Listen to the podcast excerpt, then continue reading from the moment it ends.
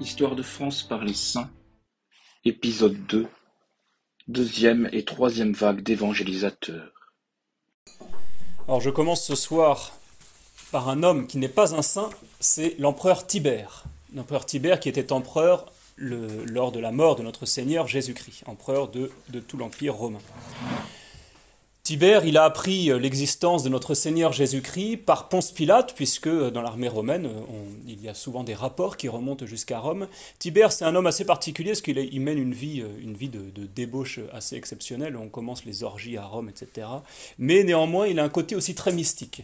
Et donc, quand il apprend qu'en Palestine, qu'en Palestine, il y a cette- ce thaumaturge, ce Jésus de Nazareth qui, euh, commet énormément de miracles, beaucoup de, gens le suivent, il chasse les démons, il guérit les malades, il, il fait voir les aveugles, il ressuscite même les morts. Bah, quand, euh, quand Tibère voit ces rapports de Ponce Pilate, il est assez émerveillé. Et à cause de ces débauches, l'empereur Tibère, il a une maladie assez particulière. Alors est-ce que c'est la goutte, est-ce que c'est une forme de lèpre, que sais-je? Mais néanmoins, il se dit, bah en fait, celui qui peut me guérir, c'est justement ce Jésus de Nazareth. Et donc il envoie deux Romains, deux de ses officiers de cour, entre autres un qui s'appelle Volusien, il les envoie en Palestine pour aller chercher Jésus de Nazareth, le ramener à Rome pour le guérir. Lorsque Volusien arrive à Jérusalem, Jésus est déjà mort. C'est passé peu de temps avant, mais Jésus est mort. Et alors là, Volusien et son, et son acolyte sont un peu embêtés parce que s'ils reviennent vers l'empereur Tibère en expliquant que Jésus est mort et donc qu'ils reviennent bredouille, bah, en fait, euh, ils se disent Tibère va être bien en colère et on- qu'est-ce qu'on va se prendre euh, Qu'est-ce qu'on va se prendre? Et c'est là où ils apprennent, ils entendent parler qu'une certaine femme a un voile dans sa maison où il y a sur ce voile l'image de notre Seigneur Jésus-Christ et que ce voile fait déjà beaucoup de miracles à Jérusalem. Qui est cette femme? Cette femme, elle s'appelle Bérénice. Bérénice est la femme de Zachée. Zachée, nous verrons un petit peu plus tard, c'est un publicain richissime. Il a une maison en plein centre de Jérusalem, sur, dans la rue qui deviendra bientôt la Via Dolorosa. Bérénice est chez elle lorsque le vendredi 25 mars, la 34e année de l'ère chrétienne, la 18e année du règne de Tibère César, entre 11h et midi, c'est notre Seigneur Jésus-Christ ainsi que deux autres condamnés, les deux larrons, qui portent leur croix pour aller sur le calvaire. Bérénice, elle connaît bien notre Seigneur Jésus-Christ parce qu'elle connaît très bien la très sainte Vierge Marie. Elle a été éduquée, elle aussi, au temple de Jérusalem avec la Vierge Marie. Jésus, euh, au- début de la rue, il, il tombe déjà une première fois. Les soldats récupèrent un homme, Simon de Cyrène, pour l'aider à porter la croix. Et peu de temps après, ils arrivent devant la maison de Bérénice. À ce moment-là, Bérénice sort. C'est une grande dame. Déjà, elle est assez imposante, mais surtout, c'est une dame, euh, comme elle, elle- est riche, etc., d'une certaine prestance. Et donc, les soldats sont surpris de la voir, de sortir au moment où Jésus passe, et donc n'osent pas trop intervenir. Enfin, ils, sont, ils restent sous le choc. Bérénice se jette aux pieds de Jésus, retire son voile de la tête et essuie la face de notre Seigneur Jésus-Christ. C'est la sixième station du chemin de croix. Lorsque Bérénice rentre chez elle, certainement tirée par les soldats qui l'amènent chez elle, elle découvre chez elle que sur ce voile avec lequel elle a essuyé la face de Jésus, ben, la face de Jésus est imprimée sur ce voile. Ce voile, nous le retrouvons encore aujourd'hui, il est, il est préservé à Manopello. C'est le voile de Manopello. Alors vous pouvez voir des photos, c'est assez impressionnant de voir ce visage qui est tuméfié, on, voit, on a l'impression qu'il y a un œil au beurre noir, on voit le, le nez qui, qui, qui est bleu, on voit la barbe à moitié arrachée, on voit la couronne d'épines, etc. C'est assez impressionnant. Mais il y a quelque chose un peu étonnant, c'est que on connaît bien l'image du, du sensuaire, et quand on compare le visage du sensuaire et le visage du voile de Manopello, on se dit c'est pas le même homme. C'est- ils se ressemblent pas du tout. Alors, il n'y a pas les couleurs et tout, mais euh, comme ça, on se dit ils se ressemblent pas du tout. Et pourtant, il y a des, euh, il y a des chercheurs qui ont fait, euh, qui ont fait le- l'expérience de prendre les deux visages et de les superposer l'un sur l'autre, et tout correspond parfaitement. Pourquoi ne se ressemblent-ils pas? Ben, Sur le sensuaire, c'est Jésus qui repose, qui a été nettoyé, etc., qui a été euh, avec, euh, avec des, des- onguents, et puis euh, il, il a les yeux fermés, il repose. Sur le voile de Manopello, il a les yeux ouverts, mais surtout un, un visage qui est terriblement souffrant. avec plein de douleur. Et donc, en fait, bah, vous remarquez que même chez quelqu'un qu'on peut connaître, entre, ou même chez nous-mêmes finalement, quand on, est, quand on est vraiment dans la douleur à la fois physique, à la fois morale, bah, notre visage est différent que lorsque nous sommes parfaitement apaisés. Et c'est là, de, de, là vient cette, cette différence de visage. Mais c'est assez impressionnant quand on, quand on observe, quand on contemple ce voile de Manopello, de voir l'immense souffrance, l'immense douleur qu'a supporté notre Seigneur Jésus-Christ. Mais donc, euh, Volusien, qui apprend l'existence de ce voile, et ce voile qui apparemment fait quelques miracles dans la ville de Jérusalem, se dit, bon, bah, ce qu'on va faire, c'est qu'on va prendre ce voile, et puis on va l'emmener à Tibère. Au moins, on aura quelque chose à lui proposer. Jésus est mort, mais on aura au moins son visage, et puis avec une relique qui apparemment fait des miracles. Et donc ils vont, ils cherchent un petit peu, ils trouvent Bérénice chez elle. Il faut savoir que Bérénice a reçu le prénom de Véronique. Pourquoi? Parce que euh, ce, voile, qui est un petit peu comme une icône, qui est la, vraie image du Christ, vraie image, Vera Icona Véronique. Et c'est pour ça que Bérénice, son, son, prénom s'est transformé délicatement en Véronique. Elle est, elle est, elle est connue pour avoir ce, voile de, avec l'image de notre Seigneur Jésus-Christ. Et donc ils vont voir Véronique, et puis ils lui disent, bah, donnez-nous ce voile, c'est pour l'empereur. Alors là, Véronique, bien sûr, quand on a une telle relique de notre Seigneur Jésus-Christ, euh, avec toute l'histoire qui va avec, évidemment, Véronique leur dit surtout pas, je vais surtout pas vous donner ça. Mais du coup, que font les soldats? Bah, ils, prennent, ils font prisonnière Véronique avec son voile et ils l'emmènent à Rome. Et c'est comme ça que Véronique se retrouve encadrée par des soldats, un petit peu prisonnière, et arrive à Rome quelques, quelques temps après, parce qu'il faut quand même pas mal de temps pour, euh, pour arriver à Rome en bateau. Et là, lorsqu'elle arrive devant, le, devant l'empereur, elle lui, présente, le voile, et puis elle en profite aussi, bien sûr, pour lui parler de notre Seigneur Jésus-Christ. Ce voile a guéri Tibère de la maladie qu'il avait. On le reconnaît dans l'histoire, puisqu'il y a deux traces de cela. Premièrement, l'empereur Tibère a demandé au Sénat que Jésus de Nazareth soit ajouté à tous les dieux romains le Sénat se disant qu'est-ce que c'est que cette histoire-là, le Sénat refuse. Néanmoins, Tibère a fait une statue de notre Seigneur Jésus-Christ qu'il a mise dans son palais. Et deuxième chose aussi, c'est que Tibère, du coup, apprenant que Ponce Pilate a mis à mort Jésus de, Jésus de Nazareth, était furieux contre Ponce Pilate, et donc l'a destitué de sa charge, et puis lui demande de revenir à Rome. effectivement, ça, ça se vérifie aussi dans l'histoire. Il faut savoir que quand Ponce Pilate est arrivé à Rome, Tibère était mort quelques jours avant lui. Tant mieux pour lui, certainement. Alors Véronique n'est pas restée à Rome, elle est revenue à Jérusalem, toujours avec sa relique, avec le voile, le voile de notre Seigneur Jésus-Christ. Elle va s'attacher bien sûr aux apôtres. Et euh, lorsque, lorsque Saint Pierre va quitter Jérusalem, nous sommes en l'an 42 de notre ère, après la mort de Saint Étienne, la seconde année du règne de Claude, Saint Pierre se rend à Rome et va se rendre à Rome avec Véronique et avec Zachée, son mari. Qui est Zachée? Souvenez-vous, dans un passage dans l'évangile de Saint Luc, Jésus arrive à Jéricho. Et à Jéricho, il y a le chef des publicains c'est Zachée. Alors un publicain, c'est quoi? C'est celui qui collecte les impôts. Il faut savoir que les juifs déjà refusent l'invasion romaine, mais pour un juif avoir contact avec quelqu'un qui n'est pas juif, bah, ça rend impur. Parce que c'est un goy, c'est quelqu'un d'impur, donc il faut surtout pas avoir de contact en lui, avec lui. Donc les juifs refusent de payer l'impôt. C'est une bonne manière de se dire on peut pas avoir de contact avec eux, donc on peut pas payer l'impôt. Les, Romains sont quand même bien embêtés. Qu'est-ce qu'ils vont faire les Romains? Ils vont se prendre des bons collabos, qu'on appelle les publicains, et ils vont leur dire, mais écoutez, vous, vous allez lever l'impôt, vous allez en garder une partie pour vous, et puis vous nous, donnez l'autre. Donc les publicains, eux, c'est belle aubaine, eux, ils s'en fichent pas mal des lois euh, tant qu'ils s'en mettent plein la poche. Et les Romains, c'est une belle aubaine, parce que du coup, bah, les Juifs payent les impôts. Mais du coup, les publicains deviennent richissimes, parce qu'ils en gardent quand même une bonne partie pour eux.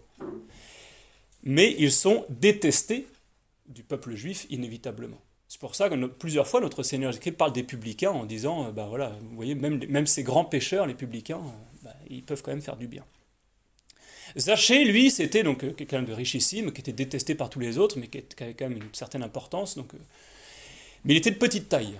Et quand il apprend que Jésus va venir à Jéricho, Il se dit, je suis petite taille, il y a la foule qui, Donc il voit Jésus avec toute la foule qui arrive, puis il se dit, mince, je vais jamais pouvoir approcher Jésus, je vais jamais pouvoir voir ce, Jésus de Nazareth. Et là, il, il, réfléchit, et il voit qu'entre Jésus avec sa foule et Jéricho, il y a un arbre. Et il se dit, certainement Jésus va passer par là. Ni une ni deux, il grimpe sur l'arbre, et il attend que Jésus passe. La foule arrive, Jésus passe sous l'arbre, et là Jésus s'arrête et le regarde. imaginez un petit peu Zaché qui ne devait pas faire son malin là sur son arbre, lui qui était quand même euh, censé être la personnalité, euh, une personnalité assez importante. Et là, tout le monde le regarde, tout le monde devait rire un petit peu, euh, de, se moquer de lui euh, allègrement. Et là, Jésus qui lui dit, Zachée, descendez, ce soir, je veux aller chez vous. alors là, pour Zachée, c'est un immense honneur. Mais c'est à ce moment-là où le Saint Luc nous dit bien, tous, voyant cela, en murmuraient, disant, il est allé loger chez un homme de mauvaise vie. Oui, un publicain, c'est un pécheur, donc pareil, il euh, faut pas, faut pas avoir affaire à lui, il faut pas aller chez lui, etc. Et pourtant, Jésus va chez Zachée.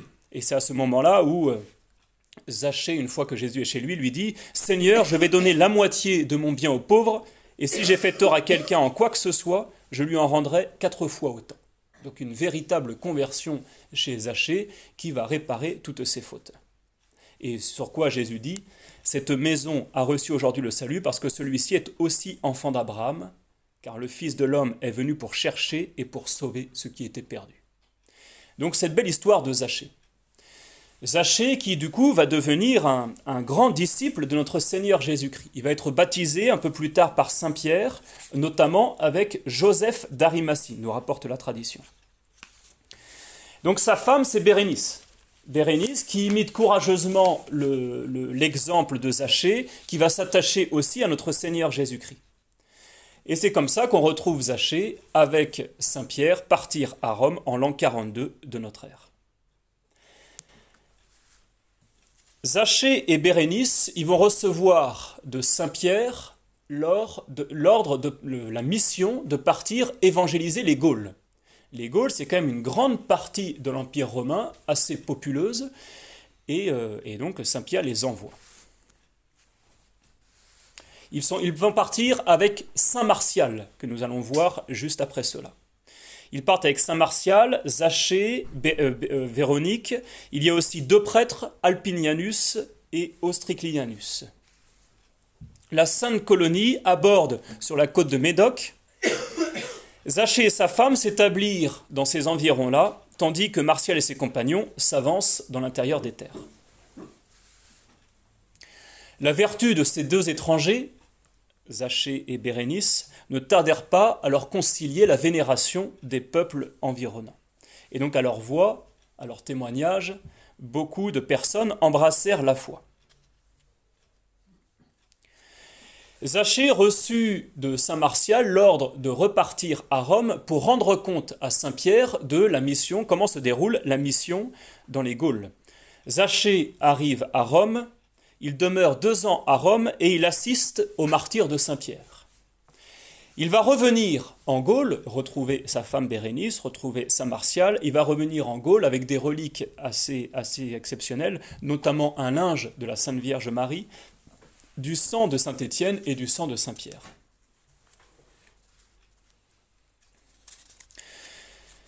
Lorsque, lorsqu'il revient après ses deux ans à Rome, malheureusement, Bérénice a fini ses jours. Elle a accompagné Saint Martial dans ses prédications, notamment au territoire de Bordeaux. Elle parvient à une grande vieillesse, mais elle va mourir aussi là-bas, donc dans la Gaule aquitaine. Il faut savoir qu'avec Saint Martial, Bérénice, elle va partir en Gironde, notamment à Ravenne, puis Collet, Marseille, Mende, Le Puy, Bourges, Tours, Poitiers, Limoges, Périgueux, Angoulême, Sainte, Mortagne, Soulac. Enfin bref, ils font euh, tout le, tout le sud de la France en long, en large, en travers.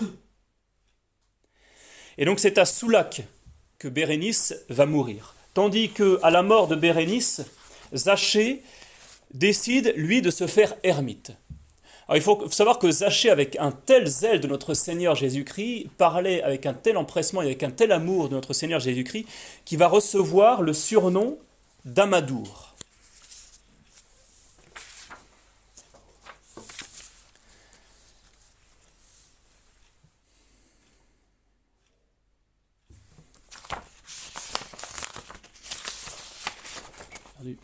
Ah, c'est ça.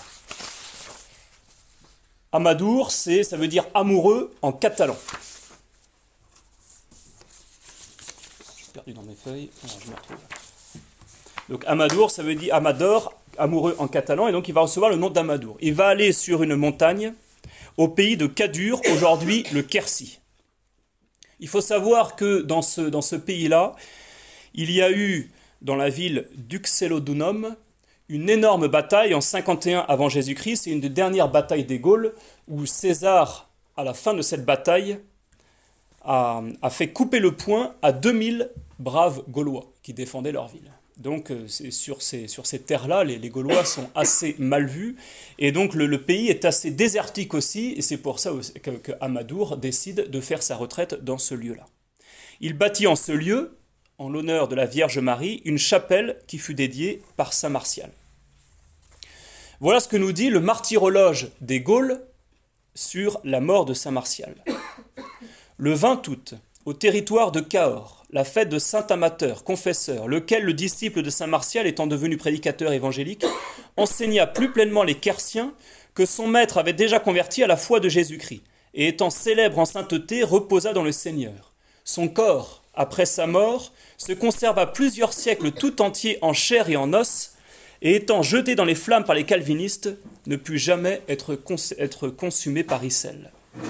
Il faut savoir que ces calvinistes, donc c'était en 1562, conduits par le capitaine Bessoni, décident de mettre en feu, donc en flamme, donc de, réduire en cendres le corps de Saint Amateur, de Saint Amadour. Ils n'y arrivent pas.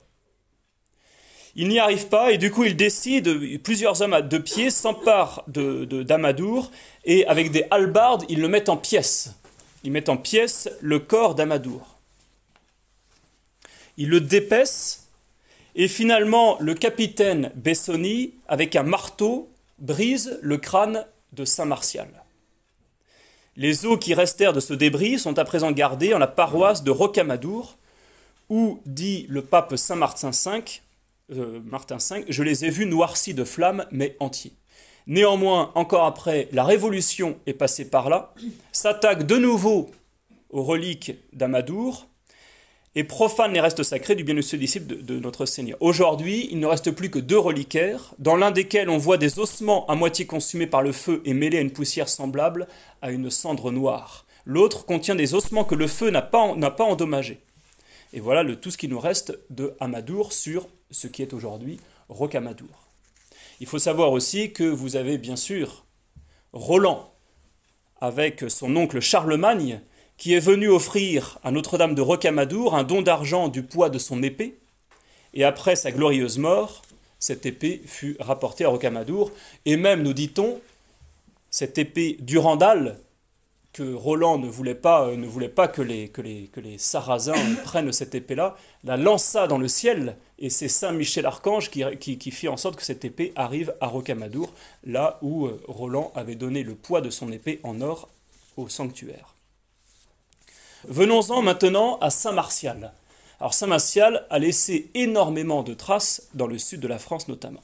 Qui est Saint-Martial Souvenez-vous, nous sommes dans l'évangile selon Saint Jean, Jésus va dans le désert, s'enfonce dans le désert, une grande foule le suit, et puis au bout d'un moment, Jésus leur prêche, et au bout d'un moment il dit aux apôtres, mais où allons-nous trouver suffisamment de, pain à manger pour donner cette foule? On ne peut pas les renvoyer chez eux, sinon ils risquent de périr en route. Et là, les apôtres disent au Seigneur, mais euh, qu'est-ce qu'on peut faire? Comment, comment trouver autant de pain pour donner à manger à tout le monde? Et là, les disciples leur disent, bah, bah, écoutez, il y a un petit garçon qui a cinq pains d'orge et deux poissons. Et souvenez-vous, après, il va y avoir la multiplication des pains. Ce petit garçon qui a cinq points d'orge et deux poissons, c'est Martial. Martial, il a 15 ans à peu près à cette époque-là. Et euh, dès qu'il y a une foule quelque part, vous avez toujours quelques marchands, donc souvent des enfants qui récupèrent énormément de choses et qui vont vendre cela à la foule. Donc ils profitent de cela pour faire un petit marché. Donc ce n'est pas rare de voir cela. Encore, encore au début du XXe siècle, dans nos pays, on pouvait voir ça aussi. On sait que par la tradition que Martial est de la tribu de Benjamin et donc un proche parent en ligne droite du premier martyr Saint Étienne. Il était né près de Rama, dans un village où l'on voyait encore au XVIe siècle une église qui lui était dédiée. Donc à 15 ans, il suit notre Seigneur Jésus-Christ et il s'attache tout particulièrement à Saint Pierre. Il assiste à la résurrection de Lazare, il assiste à la dernière scène. C'est lui aussi, avec Cléophas, qui prépara l'eau et le linge pour le lavement des pieds. Après, la résurrection, il fut présent aux apparitions du Seigneur. Il mangea avec lui du poisson rôti et des gâteaux de miel. Au cénacle avec les apôtres, il reçut, avec beaucoup d'autres disciples, l'effusion du Saint-Esprit. Ça, tout ça nous est révélé par le bréviaire des Carmes, selon l'usage qu'on en faisait encore à Jérusalem et au Saint-Sépulcre. Bien sûr, lui aussi, avec, va partir avec Saint-Pierre en l'an 42 notre Seigneur, donc la seconde année du règne de Claude, il va partir à Rome. Et c'est Martial qui va recevoir la responsabilité de cette mission des Gaules. Donc il va partir avec Zachée, avec Véronique. Il va partir aussi avec les deux prêtres que je vous ai cités tout à l'heure, Ostriclinien et, et Alpinien. Donc lorsque, Martial reçoit cette, cette responsabilité, il devait avoir environ 25 ans. Il est ordonné évêque par Saint-Pierre et il part en mission. La division des Gaules, faite par César, vous avez l'Aquitaine, qui s'étendait des Pyrénées jusqu'à la Loire, et depuis l'océan jusqu'au Rhône. Vingt peuples différents en occupent le territoire. Donc ce territoire qui comprend le Limousin, le Berry, l'Auvergne, le Quercy, le Rouergue, le Languedoc, le Bordelais, l'Armagnac. Donc c'est un grand champ que Martial a à défricher. Il part avec toute sa compagnie. Malheureusement, tout ça a failli mourir dans l'œuf puisque lorsqu'il part, un des deux prêtres, ostriclinien, tombe malade et meurt, alors qu'ils ne sont que encore à Florence. Et là, ils sont tout embêtés, et Martial se dit, mince, qu'est-ce que, veut le Seigneur? Comment se fait-il que l'un des deux prêtres qui m'accompagnaient, parce que Zachée et, Bérénice bah, ne, sont pas, ne sont pas ordonnés, bien sûr, et donc euh, Martial décide de laisser la compagnie là et d'aller demander conseil à Saint-Pierre. Saint-Pierre donne son bâton de berger à Martial, Martial repart vers la colonie, il pose le bâton sur ce prêtre austriclinien qui se lève et, qui est ressuscité. Il faut savoir que c'était, il est resté mort 40 jours. Lazare, c'était 4 jours. Cette fois-ci, Ostriclinien, c'est 40 jours. Les habitants de Grande Chiano, là où il se trouvait, pas loin de Valence, prirent Saint Martial pour patron et firent bâtir une église au lieu même où fut ressuscité Ostriclinien. Donc on retrouve encore cette trace. Saint Martial emporte avec lui ce bâton miraculeux qui va opérer, nous allons le voir, beaucoup de grands prodiges.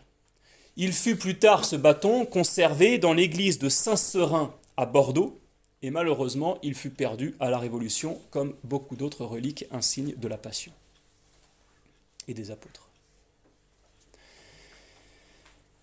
Lorsque Martial arrive dans le Limousin, il s'arrête à Toul, T-O-U-L-X, Touloum à l'époque.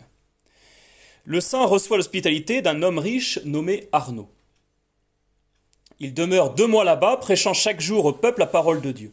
Il faut savoir que cet Arnaud, qui le reçoit chez lui, avait une fille qui était possédée du démon. Et c'est alors que Martial fait un petit peu comme Saint-Pierre en disant à, son, hôte, bah, écoutez, je n'ai pas d'argent à vous donner, mais ce que j'ai, je vous le donne, et il guérit sa fille. Le démon dit un jour, même avant, à Saint Martial, lui dit, je sais que je sortirai de cette jeune fille parce que les anges qui sont avec toi me tourmentent cruellement. Mais je te conjure par le crucifié que tu prêches de ne pas m'envoyer dans l'abîme. Et alors le saint lui commanda d'aller dans un lieu désert. Et c'est alors que Martial prend la main de la fille et la, rendit saine et sauve à son père. Ce saint fit énormément de, énormément bien sûr, de, retentissement, et donc beaucoup d'habitants de la ville de Toul se convertirent. Il faut savoir aussi qu'il y avait dans cette même ville de Toul une garnison romaine commandée par un parent de l'empereur.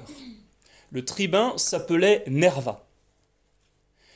Son fils, un jour, mourut subitement, lui aussi étouffé par un démon. Alors ce tribun, qui avait déjà entendu parler de Saint Martial et de ce qu'il avait fait à son hôte, prend l'enfant dans ses bras et le porte au sein.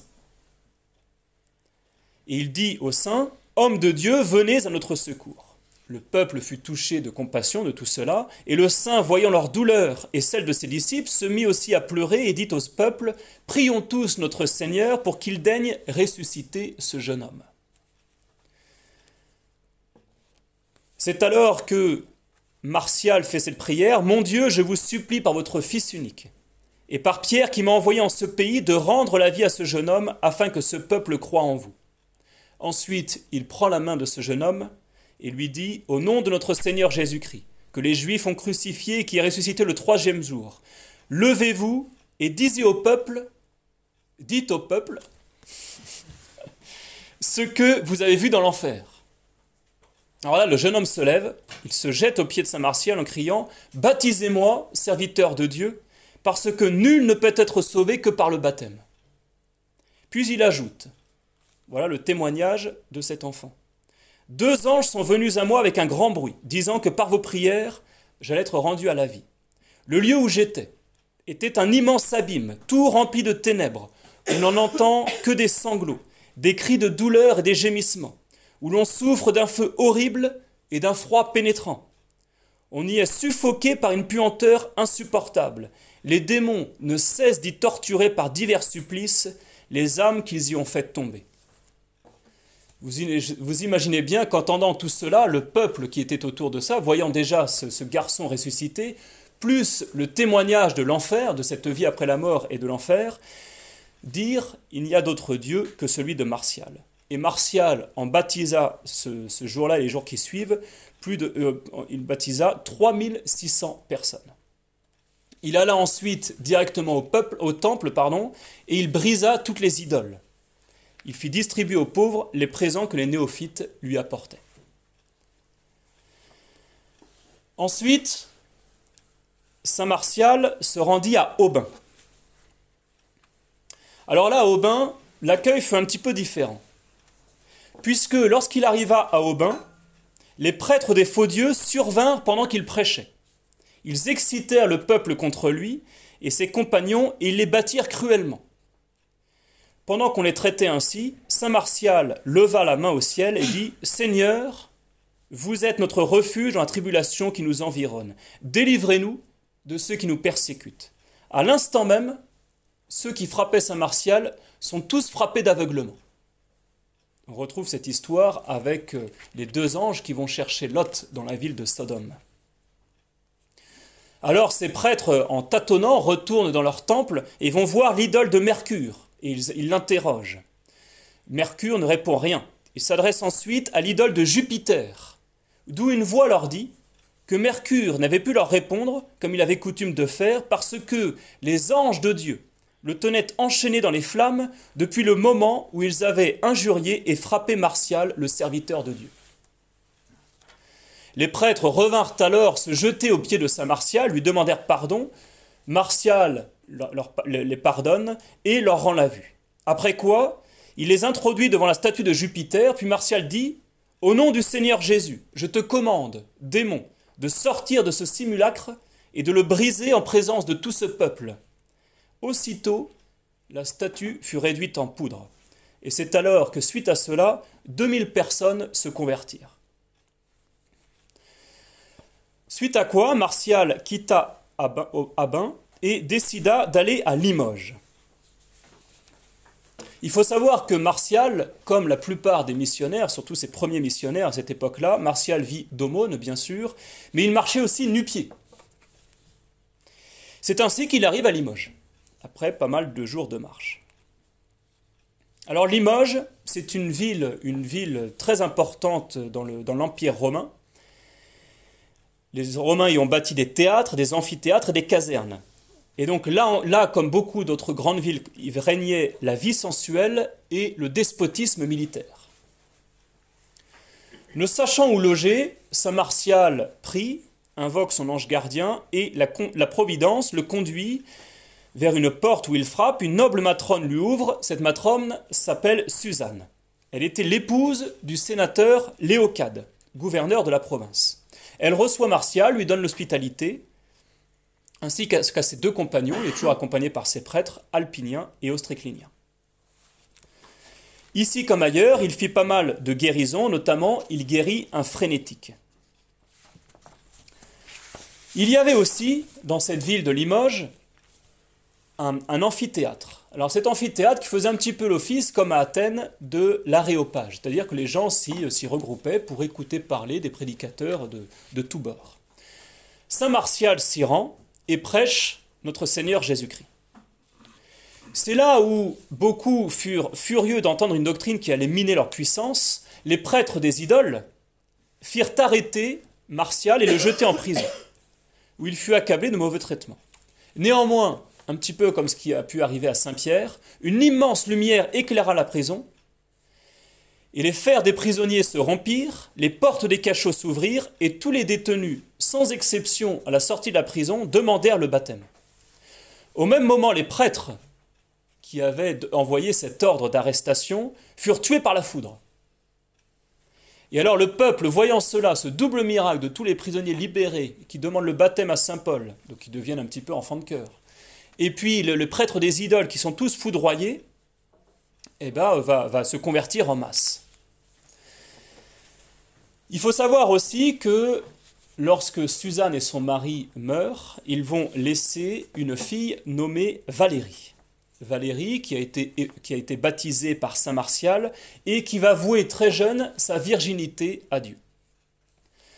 Ce baptême et cette consécration se répand bientôt dans toute la ville. Tout le monde est impressionné par cette jeune femme qui est très belle, qui en plus a une certaine richesse et une certaine prestance, et qui choisit de se consacrer à notre Seigneur Jésus-Christ.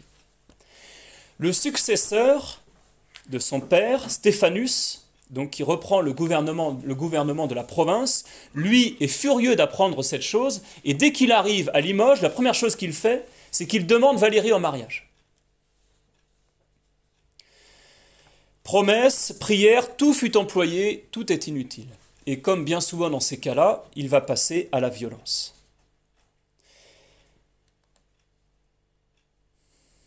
Il fit trancher la tête à Valérie. Il faut savoir que Valérie, en allant au martyr, annonça au centurion Octavius, chargé de la décapiter, qu'il mourrait le, le lendemain. Son corps angélique fut enseveli à Limoges et dans la suite transporté à Chambon, en Gambraille, où il repose encore. Il faut savoir que Sainte Valérie est peut-être la première vierge martyre qui est morte sur notre terre, qui a versé le sang de l'agneau. Octavius, qui lui a accompli son office, qui a, tranché la tête de Valérie, vint dire à Stéphanus, le gouverneur, qu'il avait vu l'âme de Valérie s'élever vers le ciel portée par les anges, et qu'il avait entendu à ce moment-là d'harmonieux concerts. À peine a-t-il le temps d'annoncer cela à, Stéphanus qu'il tombe mort devant lui. Le gouverneur Stéphanus, tremblant de voir cela et se rendant compte de ce qu'il a fait, appelle Saint Martial. Le saint arrive, ressuscite le centurion qui lui demande le baptême immédiatement juste après sa résurrection et plusieurs, euh, avec, avec plusieurs autres. Et Stéphanus va même finalement finir par imiter son exemple le gouverneur qui se convertit, beaucoup de gens vont suivre son exemple. En général, quand les élites se convertissent, une grande partie du peuple les suivent. Il faut savoir que ce gouverneur, Stéphanus, qui va bientôt être rappelé en Italie par l'empereur, part avec un nombreux corps de troupes dont il avait le commandement. Arrivé à Rome, il rend son commandement, il se dépouille de son riche uniforme, se revêt d'un cilice et s'en va pieds nus trouver Saint-Pierre à qui il confesse ses fautes et raconte sa conversion.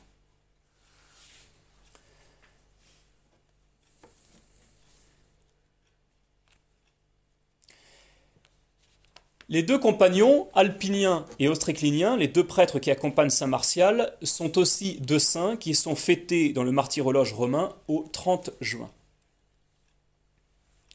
Il faut savoir que Saint Martial, qui a fait énormément de miracles, a du coup converti énormément de personnes. Il y a eu six morts ressuscités, un grand nombre de malades guéris, les démons sous des formes horribles chassés des lieux qu'ils hantaient ou des personnes qu'ils tyrannisaient, et donc on voit là l'éclat et le pouvoir surnaturel du saint. Les églises fondées par Saint Martial sont très nombreuses. Il fonda l'église de Mende, de Rodez, de Clermont, de Toulouse, de Bordeaux, de Baza et d'autres encore. L'ancien catalogue des saints du diocèse de Limoges assure qu'il consacra quatre églises en l'honneur de la Sainte Vierge, six en l'honneur de Saint-Étienne en Aquitaine, l'une à Limoges, les autres à Bourges, Périgueux, Cahors, Toulouse et Agen. Lorsqu'il arriva à Bordeaux, Zachée et Véronique avaient déjà préparé la voie de l'évangélisation à Bordeaux, et lorsqu'ils étaient encore, lorsque Martial commençait à faire des miracles tout autour, Zachée et Véronique étaient encore à Bordeaux. Ils étaient chez le comte Sigebert et sa femme Bénédicte. Le comte Sigebert, lui, il était frappé de paralysie, il pouvait encore parler, mais c'est tout ce qu'il pouvait faire. Et donc il dit à sa femme, Nos dieux n'ont pu me guérir, prends 25 livres d'or et va trouver cet homme martial dont on entend parler, qui rend la santé aux malades et la vie aux morts. Peut-être qu'il pourra m'être propice. Bénédicte va demander conseil à Sainte Véronique et lui demande de l'accompagner. Et donc toutes les deux partent voir Saint Martial. Bénédicte dit au Saint Apôtre, vous n'ignorez pas, Seigneur, ce que je viens vous demander, car j'ai appris que vous lisiez clairement dans les cœurs. effectivement, Saint Martial lui dit immédiatement, je sais que votre mari est depuis six ans attaqué de paralysie. Et là, Bénédicte lui dit, bah effectivement, et du coup, est-ce que vous accepteriez de venir à Bordeaux pour voir, notre, pour voir mon mari? Voilà la demande. Et que va faire Saint Martial? Il va leur dire, bah, écoutez, moi j'ai encore de l'apostolat ici, mais néanmoins je vais vous passer le bâton de Saint Pierre, que nous connaissons déjà, et vous allez le poser sur votre époux. Ce bâton, il ne le confie pas directement à Bénédicte, l'épouse de Sigebert, mais il le confie à Véronique. Tout cela, on le retrouve dans des peintures que l'on voit encore dans l'église de Saint-Seurin. Ils arrivent, ils reviennent à Bordeaux. Ils posent le bâton sur, Sigebert qui immédiatement retrouve, l'usage de ses bras et de ses jambes. Et du coup, euh, lorsque Sigebert prend tous ces, tous toutes, toutes, les personnes qu'il connaît avec lui, son épouse, et va voir Saint Martial et demande la conversion, ils sont tous baptisés. C'est comme ça que débute l'évangélisation de Bordeaux. Martial les instruit et il vient avec eux à Bordeaux, là où il convertit aussi une grande partie du peuple. À Bordeaux, il faut savoir qu'il y a eu un moment un grand incendie qui a ravagé la ville de Bordeaux. Saint Martial vint avec le bâton de Saint-Pierre et fit, grâce au bâton de Saint-Pierre, reculer l'incendie. Vous comprenez pourquoi cette relique du bâton de Saint-Pierre était si importante à Bordeaux et combien c'est désastreux de savoir qu'elle a été perdue à la Révolution française. Saint Martial reçut peu de temps avant sa mort une, vision de notre Seigneur Jésus-Christ qui lui dit Dans quinze jours, je viendrai à vous et je vous recevrai avec les anges, les prophètes et les apôtres. Lorsque les disciples de Saint Martial apprirent cela, ils furent bien tristes de tout cela. Néanmoins, Saint Martial les, les instruisit et puis, au moment de mourir, il leur dit cette parole, N'entendez-vous pas ces beaux chants qui viennent du ciel? Sans doute c'est le Seigneur qui vient comme il l'a promis. Et à ce moment-là, on entendit une voix du ciel qui dit, Âme bénie, sortez de votre corps et venez jouir avec moi de la paix et de la gloire qui n'a pas de fin. Et pendant que son âme montait dans cette clarté, on entendit les anges qui chantaient ce verset du psaume, Heureux celui que vous avez choisi et que vous avez appelé à vous, il habitera dans vos parvis éternels il faut savoir qu'il y a eu beaucoup de miracles aussi au contact du corps de Saint Martial. Saint Martial entra dans sa gloire après 28 ans d'épiscopat, dans la 59e année de son âge, la 40e année après l'ascension de notre Seigneur, la troisième du règne de Vespasien. Voici pour les saints évangéliques.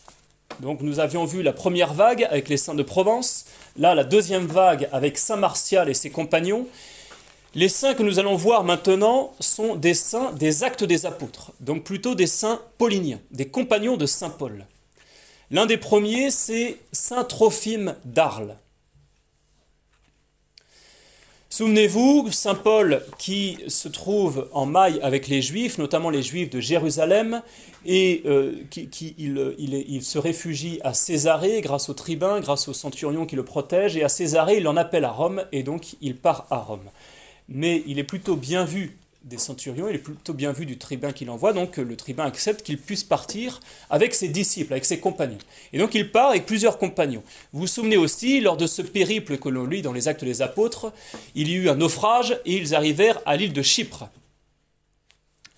À Chypre, alors qu'ils viennent de sortir du naufrage, ils font un grand feu. Quand Saint Paul prend du bois dans le feu, il y a un serpent vénéneux, une sorte de vipère, qui le mord. Et là, les habitants de la ville se disent, mais s'il est mordu par un serpent, euh, ça veut dire qu'il est maudit des dieux.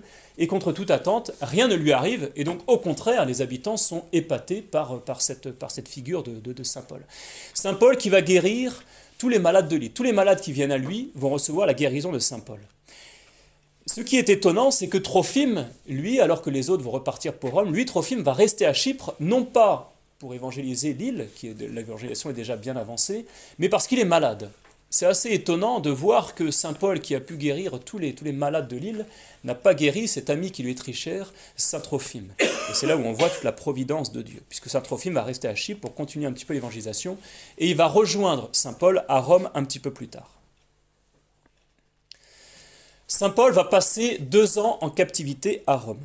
Puis il va être libéré et il va partir pour l'Espagne. Et en partant pour l'Espagne, il va passer par le sud de la Gaule.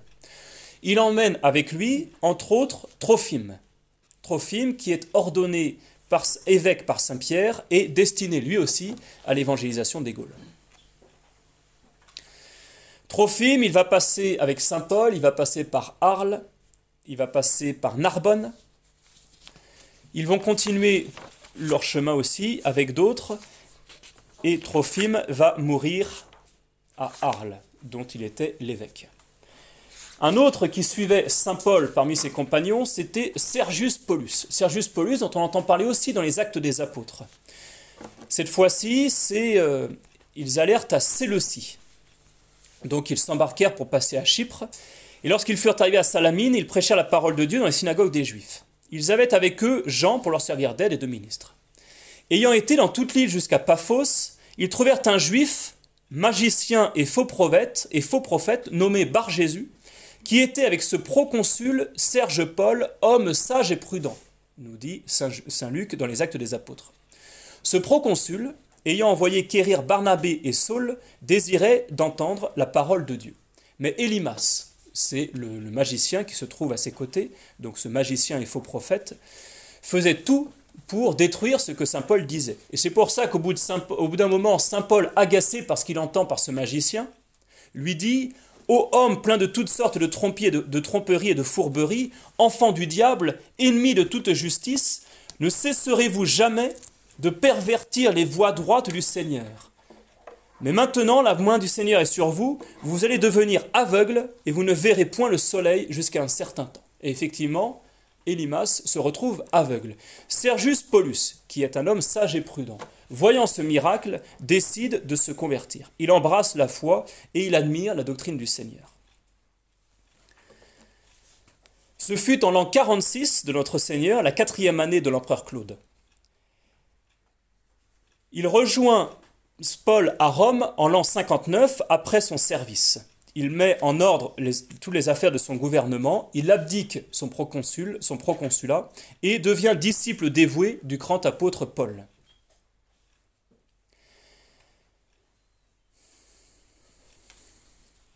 Il va partir donc en Espagne avec Saint Paul, avec Trophime. On va voir aussi qu'il y a avec eux Crescent de Vienne. Et il va commencer tout d'abord à Béziers.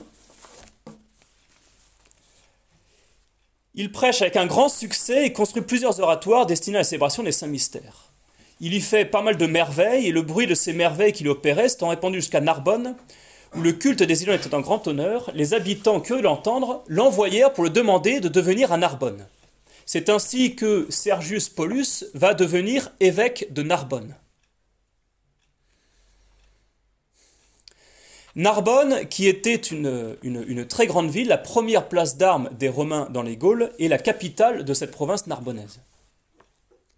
L'évêque y arrive le 22 mars de l'an 61 ou 62 de notre Seigneur, et donc la cinquième ou sixième année de Néron.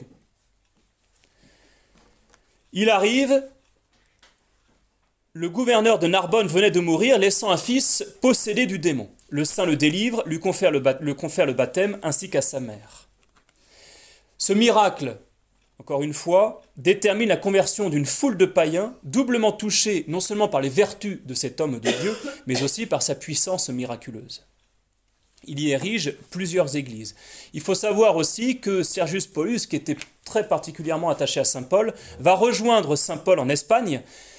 Et on retrouve cette trace puisque encore au XVIIe siècle, on retrouve que dans les archives, lors de la fête de Saint Paul de Narbonne, de Saint Sergius Paulus, dont le corps est conservé à Narbonne, il y avait une grande délégation d'Espagne qui venait pour cette fête-là. Paul, euh, Sergius Paulus va aussi accompagner Paul dans ses voyages, notamment en Italie, et puis il va revenir petit à petit vers Narbonne. Petit à petit, parce que entre l'Italie et Narbonne, il va faire pas mal d'étapes à droite à gauche. Déjà, il va évangéliser la ville d'Embrun. Dans la ville d'Embrun, il y avait un temple de Neptune qui était la principale, la principale divinité de cette ville. Le saint abat ce temple de Neptune et à la place de l'usurpateur, il fait reconnaître le maître légitime. Il évangile aussi la ville d'Orange. C'est à Orange où il y a une première députation des Narbonnais qui viennent le voir en lui demandant de revenir. Il ne faut pas oublier qu'il est évêque de Narbonne mais il, fait, il, dédie quand même un oratoire à la Sainte Vierge et à Saint Jacques à Orange. Il continue, il s'arrête aussi à Arles. Et là, à Arles, il faut savoir que lorsqu'il passe, lorsqu'il traverse le Rhône, le batelier qui le, qui le fait traverser tombe dans l'eau et se noie. Le saint le ressuscite, le baptise sur le lieu même. Et sur le lieu même dédie un oratoire à la résurrection. Les gendarmes voulaient le garder, bien sûr, mais lui disait à chaque fois J'appartiens aux Narbonnais. Et donc il continue, il passe par Béziers, Toulouse et enfin arrive à Narbonne. Lorsqu'il sent sa mort prochaine arriver, il ordonne évêque ses deux fidèles diacres Étienne et Rufus, qui vont eux aussi mourir martyrs. Rufus, qui sera son premier successeur à Narbonne, et euh, Étienne, pardon, et Rufus, qui va occuper, qui va être le premier évêque en Avignon. Sa mort arriva le 11 décembre de l'encens de notre Seigneur Jésus-Christ. Lui aussi, malheureusement, ses reliques furent profanées à la Révolution. Nous avons aussi comme compagnon de Saint Paul Saint Crescent de Vienne. Alors Saint Crescent de Vienne, lui, il est parti avec Saint Pierre en Afrique. Il a été évêque de Carthage. Mais à Carthage, les idolâtres fuirent une telle persécution des chrétiens, ils mirent à mort Saint Théodore, qui était le premier évêque avant, avant Crescent, disciple de Saint Jacques, avec Saint Irénée son diacre, Saint Sérapion et Ammonius, tous ces saints que nous retrouvons dans le martyrologe romain. Saint Crescent fit donner la sépulture à Saint Théodore, et conformément, au désir de ce saint martyr, il fait transporter son corps en Galice. Continuant son voyage, il part avec Paul, et puis finalement Paul l'envoie en Gaule, et donc il arrive en Gaule, à Vienne. Il va devenir évêque de Vienne et il va souffrir le martyr sous Trajan. Autre saint que nous, retrouvons, cette fois-ci qui ne va pas faire partie du voyage en Espagne avec Saint Paul, mais qui va être envoyé par Saint Clément, le, prochain le, deuxième successeur après Saint Pierre. Il y a, Pierre, Lin, Clé et Clément, donc c'est le quatrième. Saint Denis. Alors Saint Denis, on le retrouve lorsque Saint Paul va à Athènes et souvenez-vous, dans l'aréopage, l'aréopage, euh, c'est là où se retrouvent tous les, tous, les, tous les sages de la ville pour décider des questions, à la fois des questions de jugement, mais aussi des questions de, religieuses, etc.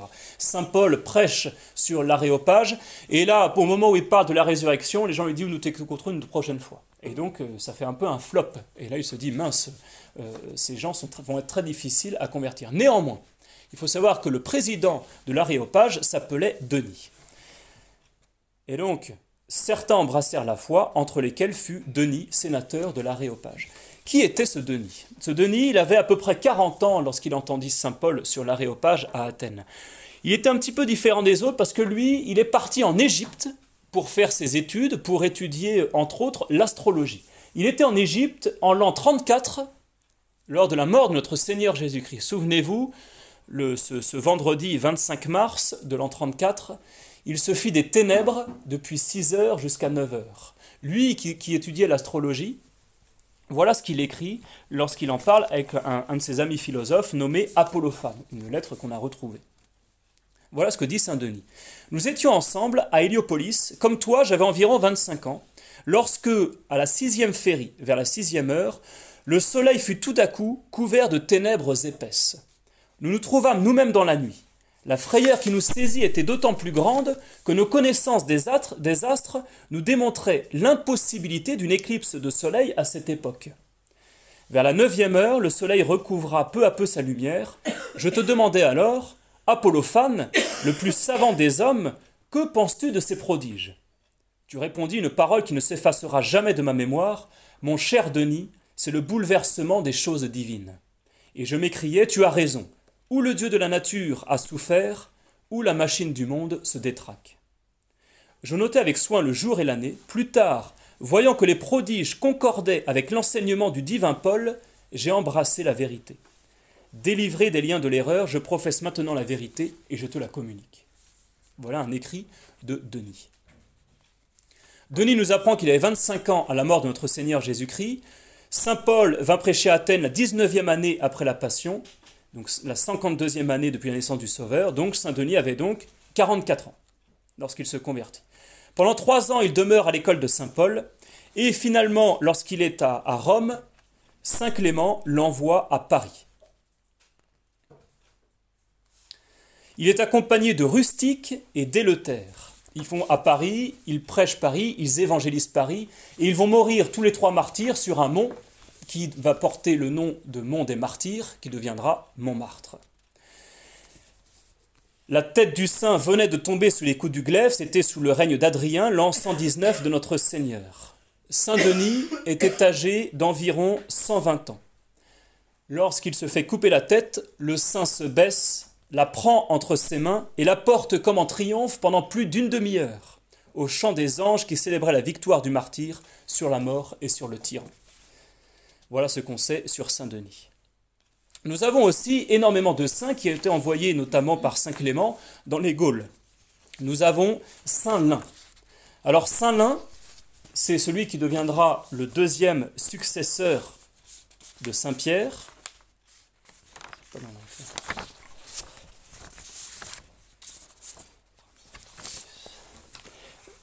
Et euh, il va être envoyé, il faut savoir que Saint Pierre avait deux coadjuteurs, Saint-Lin et Saint-Clair. Saint-Pierre, lui, qui continuait d'évangéliser, il laissait au moins un de ses coadjuteurs à, Rome, mais même ses coadjuteurs pouvaient aussi se déplacer. Saint-Lin fut envoyé par Saint-Pierre à Besançon. Besançon, qui est une ville très importante à cette époque, vous avez la Gaule divisée un petit peu en trois. Vous avez la Gaule aquitaine, la Gaule belgique et la Gaule celtique. La Gaule celtique, Besançon est la capitale. La Gaule celtique comprend toute la Franche-Comté, les Vosges, une bonne partie de la Lorraine et de la Suisse, et encore la Bresse et l'Alsace jusqu'au Rhin. Besançon, qui est surnommé à cette époque-là Chrysopolis, la ville d'or, pour ses richesses et sa beauté. Il faut savoir que lorsque Saint-Lin arrive à Besançon, il y a le tribun Onasius, le tribun de la ville qui se baladait sur les remparts. Nous sommes l'an de l'incarnation 54.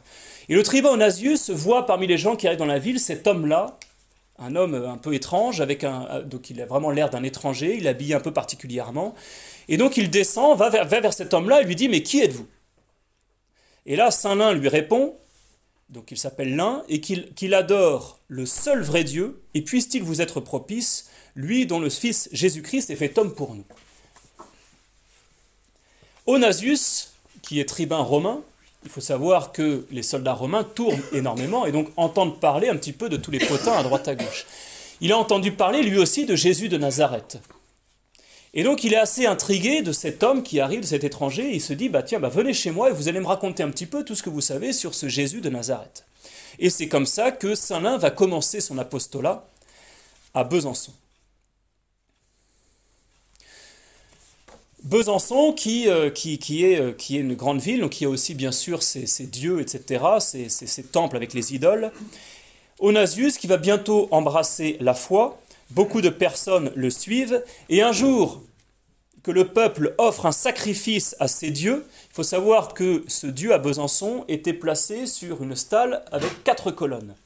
Et là, il y a une grande fête qui se fait pour ce dieu païen, Et là, Saint Lin, qui est, enflammé par le zèle du Saint-Esprit, commence à arriver vers la foule et à l'exhorter. Cessez d'honorer de pareilles divinités et de rendre à de vaines idoles l'odeur qui n'est due qu'au vrai Dieu. Embrassez plutôt la foi que je vous prêche. Sur les mots de Saint Lin, l'une des colonnes qui supporte la statue se brise, la statue tombe à terre et tout est, tout est, tout est brisé en morceaux. Ce qui va bien, bien sûr exaspérer les prêtres des idoles qui animent contre le saint la multitude superstitieuse, celle-ci, furieuse de voir la puissance du christianisme, se jette sur l'apôtre et le chasse de la ville avec ses disciples. Saint Lin, néanmoins, va laisser quelques personnes à Besançon, notamment Saint Féréol et Saint Fergeux, et puis plus tard à Besançon passera aussi un grand apôtre, Saint Clair, qui va mourir prêtre et martyr. Saint Lin va retourner à Rome et va devenir le successeur de Saint Pierre. On retrouve énormément de saints aussi à cette époque-là. Alors je vous les fais rapidement, mais vous avez Saint Ursin de Bourges, qui selon la tradition se trouve être Nathanaël, le disciple de Jésus. Saint Saturnin de Toulouse aussi, qui fut précipité, lié au pied d'un taureau et précipité du haut de l'escalier du Capitole.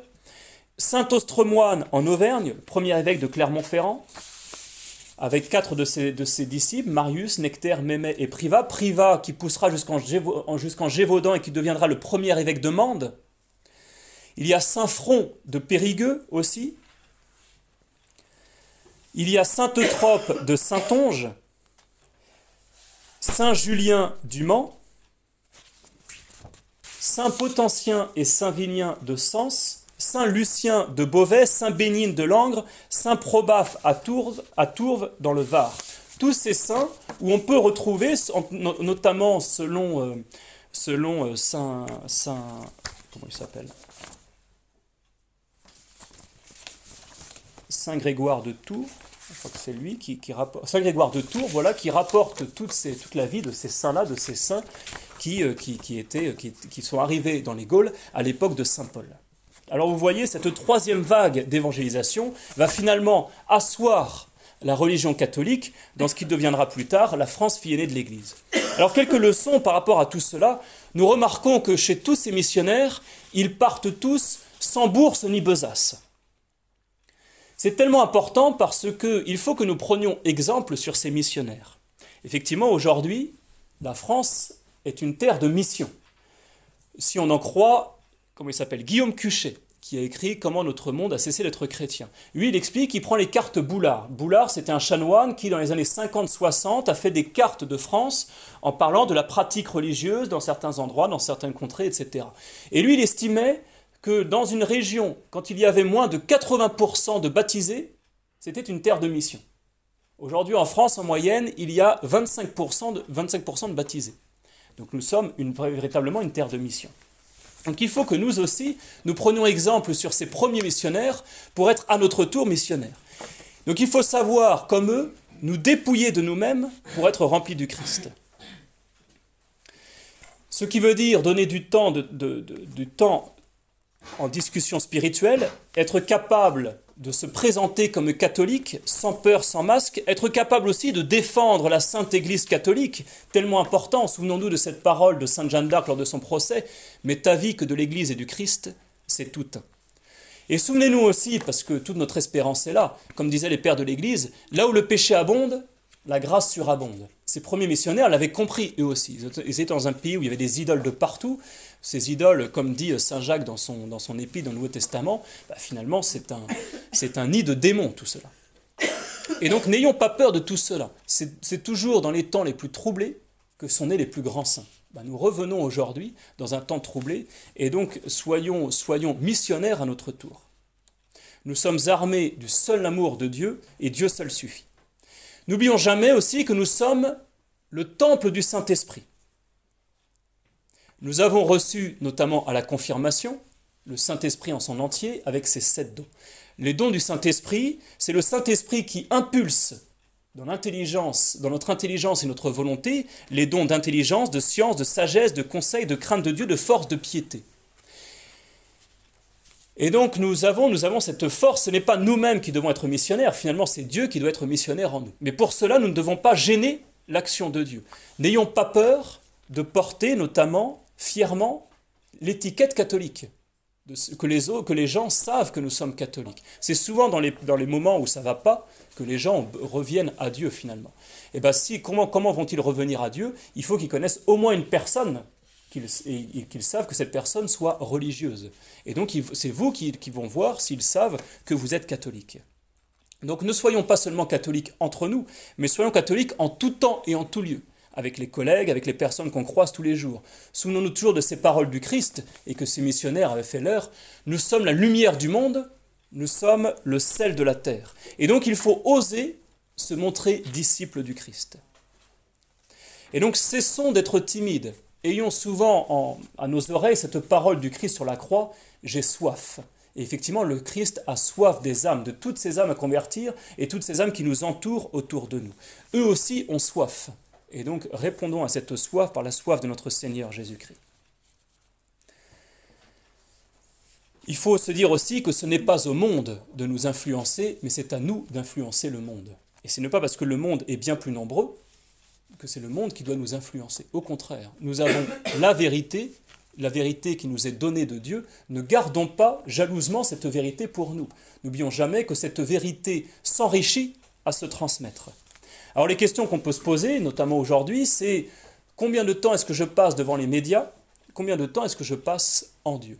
Parce que les médias, c'est finalement se tourner vers le monde, alors que la prière, c'est tourner véritablement vers Dieu.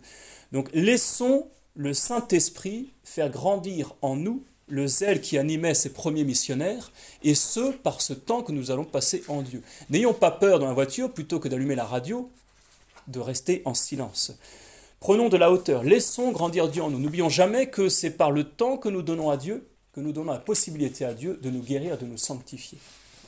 Donc il faut qu'à l'image de ces missionnaires, nous soyons capables de laisser grandir Dieu en nous pour qu'à notre tour, Dieu agisse à travers nous. Vous voyez, ce qu'il faut voir aussi chez ces missionnaires, c'est qu'ils étaient totalement délivrés du regard des hommes. Et ça, c'est une chose aussi où il faut demander au Saint-Esprit de nous délivrer du regard des hommes pour qu'une seule chose compte pour nous-mêmes, c'est le regard de Dieu. C'est un peu le, combat contre l'amour propre par l'humilité. C'est pourquoi, et je terminerai par là, le défaitisme est interdit. Nous ne devons pas être des catholiques défaitistes et de regarder notre religion perdre toujours plus de terrain. Au contraire, nous devons être comme ces missionnaires et tâcher d'en gagner toujours plus. Il y a aujourd'hui en France, cette France fille aînée de l'Église, qui a eu tant de si grands missionnaires, il y a peut-être 1% de catholiques convaincus, dont nous sommes. Eh il faut se dire que c'est plus que suffisant. Le Christ a commencé seul, puis avec douze apôtres, puis avec 72 disciples, et il a enflammé le monde entier. Donc puisque nous avons le Christ avec nous, ben, le Christ en nous peut rendre à la France sa gloire d'antan. On peut penser notamment à ce que disait le bienheureux Marcel Vann. Marcel Vann, il est mort en 1959 au Vietnam. Marcel Vann, c'était, c'était on, l'appelait la petite fleur du Vietnam. Il a d'abord eu des locutions avec Sainte Thérèse de l'Enfant Jésus. Sainte Thérèse de Jésus qui lui disait Tu es mon petit frère du Vietnam. Le Vietnam qui est, euh, je, crois que c'est le pape Pie XII qui a nommé le Vietnam fille aînée de l'Église d'Extrême-Orient. Et Marcel Vann, qui a eu aussi des locutions de notre Seigneur Jésus-Christ, où Jésus disait à Marcel Vann, c'est par la France que l'amour de Dieu rejaillira pour le monde entier. Ça, c'était dans les années 50, 1950. Et donc soyons fiers de ce pays-là, soyons missionnaires à notre tour, à l'égal de ces grands missionnaires que nous avons vus. Et disons-nous toujours que la victoire est assurée. À la fin, de toute façon, le Christ reviendra dans sa gloire. Et souvenons-nous aussi de ces paroles de la très sainte Vierge Marie, notamment à Fatima. À la fin, mon cœur immaculé triomphera. La Vierge Marie, qui est patronne principale de notre mission, et donc demandons-lui aussi ce zèle missionnaire.